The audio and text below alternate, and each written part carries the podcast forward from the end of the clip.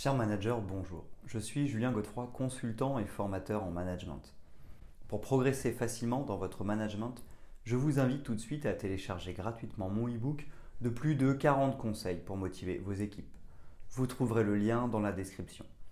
Pensez aussi à vous abonner à ma chaîne YouTube pour consulter mes dernières vidéos.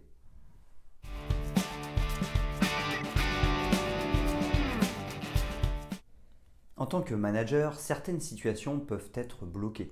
En effet, nous pouvons constater des problèmes qui n'avancent pas et qui sont en décalage par rapport aux objectifs. Très souvent, c'est le signe que nous devons changer en premier pour provoquer le changement. Par conséquent, comment se remettre en question? En effet, face à un problème qui n'évolue pas, nous allons devoir nous transformer pour avancer et le dépasser. Mais il n'est pas simple de se remettre en question lorsqu'on occupe un poste de manager. Nous pourrions avoir peur de ne plus être légitime. En effet, un manager ne devrait-il pas tout savoir? Nous pourrions aussi être tristes. Ce sentiment de tristesse surviendrait parce que nous aurions le sentiment d'avoir échoué dans notre mission. Nous pourrions aussi ressentir de la colère parce que nous ne nous sentirions pas respectés du fait de devoir nous remettre en question. Face aux problèmes rencontrés et aux émotions présentes, il n'est pas toujours facile de se remettre en question. Pourtant, cette démarche saine et indispensable doit bien se mettre en œuvre. Alors commencez par vous autoriser à prendre une pause et posez-vous ces quatre questions pour vous remettre en question facilement en tant que manager.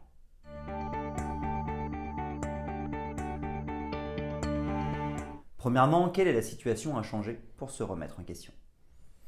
Une fois que nous nous sommes autorisés à faire une pause et à accepter de bouger notre posture, posons-nous la question du problème. En effet, il s'agit ici de verbaliser la situation bloquée. Nous devons la décrire de manière objective. Par exemple, nous avons fait une présentation sur un projet, mais personne n'y adhère. Nous avons beau y mettre beaucoup d'énergie, nous sentons que nos collaborateurs et nos collègues ne se mettent pas en dynamique. Il s'agira donc de mettre par écrit ce problème. J'ai beau mettre beaucoup d'énergie dans ce projet, personne n'y adhère. Ainsi, parce que nous aurons clairement formalisé le problème, nous pourrons avancer en ayant en tête une situation claire et précise. Cela va nous aider à canaliser notre remise en question.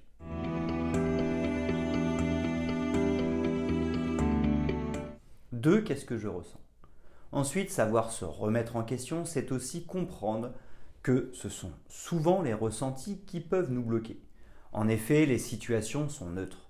Un accident de voiture est un événement objectif. Par contre, nous pouvons le vivre de différentes manières. Cela peut nous faire peur, nous mettre en colère ou encore nous rendre tristes. Ainsi, pour nous remettre en question, allons-nous devoir comprendre et verbaliser ce que nous ressentons? Si je reprends mon exemple, nous allons nous poser la question de qu'est-ce que je ressens par rapport au fait que mes collaborateurs et collègues n'adhèrent pas à mon projet? En effet, nous allons chercher à faire bouger notre ressenti pour bouger nous-mêmes. Nous pouvons ressentir de la colère. Elle signifie que nous ne nous sentons pas respectés. Nous pouvons aussi avoir une émotion de peur. Elle indique la présence d'un danger. Enfin, la tristesse est le signe d'un manque. Par conséquent, ces trois émotions majeures nous indiquent que les problèmes de respect, la présence d'un danger ou un manque sont des sources de blocage. Nous devons donc travailler dessus pour nous remettre en question.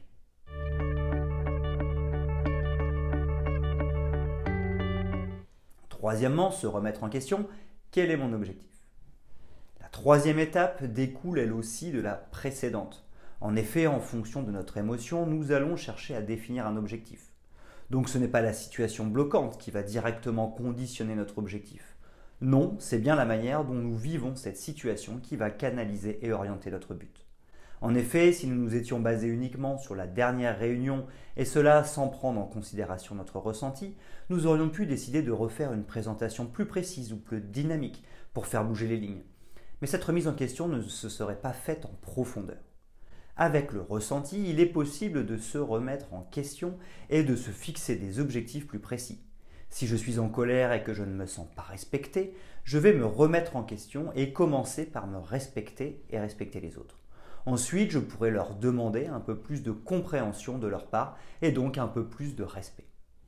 C'est le même principe avec la tristesse. Peut-être que je ressens un manque. Mon énergie est donc moins forte et ne me donne pas envie ni aux autres d'avancer.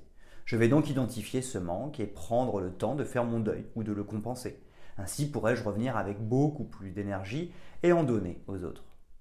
Enfin, c'est peut-être parce que j'ai peur que je fais peur aux autres. Je devrais donc identifier le danger qui me freine. Ensuite, je pourrais agir sur ce danger pour le supprimer. Par conséquent, je vais me rassurer et je rassurerai les autres.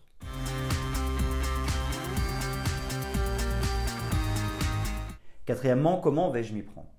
Enfin, la dernière étape pour se remettre en question va être de définir son plan d'action. En effet, nous connaissons la situation problématique et notre ressenti. Se remettre en question, c'est chercher à travailler sur son ressenti pour se mettre en dynamique et avancer. Si notre objectif est de travailler sur notre colère en réintégrant du respect, il s'agit de se poser la question de comment faire précisément.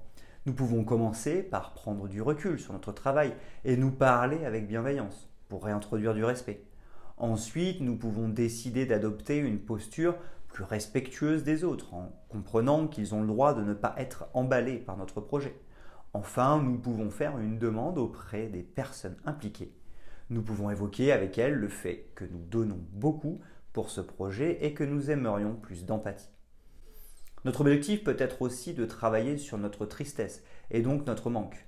Nous allons donc nous remettre en question en commençant par savoir ce qui nous manque. Est-ce qu'il nous manque des moyens, de la compréhension, du soutien? Il s'agira d'identifier cette carence. Et si par exemple nous souhaitons plus de soutien, nous pouvons alors en demander. Mais encore une fois, la remise en question est partie de nous, à savoir de notre ressenti. Enfin, si nous éprouvons de la peur, au lieu d'accuser les autres d'avoir peur, nous allons chercher en nous le danger que nous percevons. Si nous avons peur que le projet soit trop difficile, nous pouvons par exemple le scinder en deux. Ainsi serons-nous face à deux projets plus faciles. Nous commencerons par présenter le premier à nos collaborateurs et collègues, et parce que nous serons plus confiants et parce que le projet sera plus facile, alors nous aurons sûrement plus d'envie de leur part.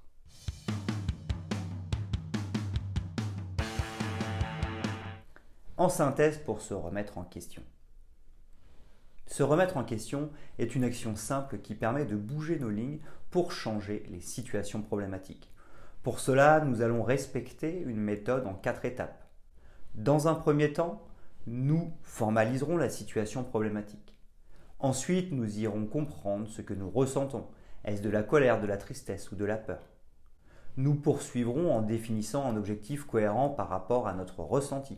Cela peut consister à réintroduire du respect, à supprimer un danger ou à combler un manque.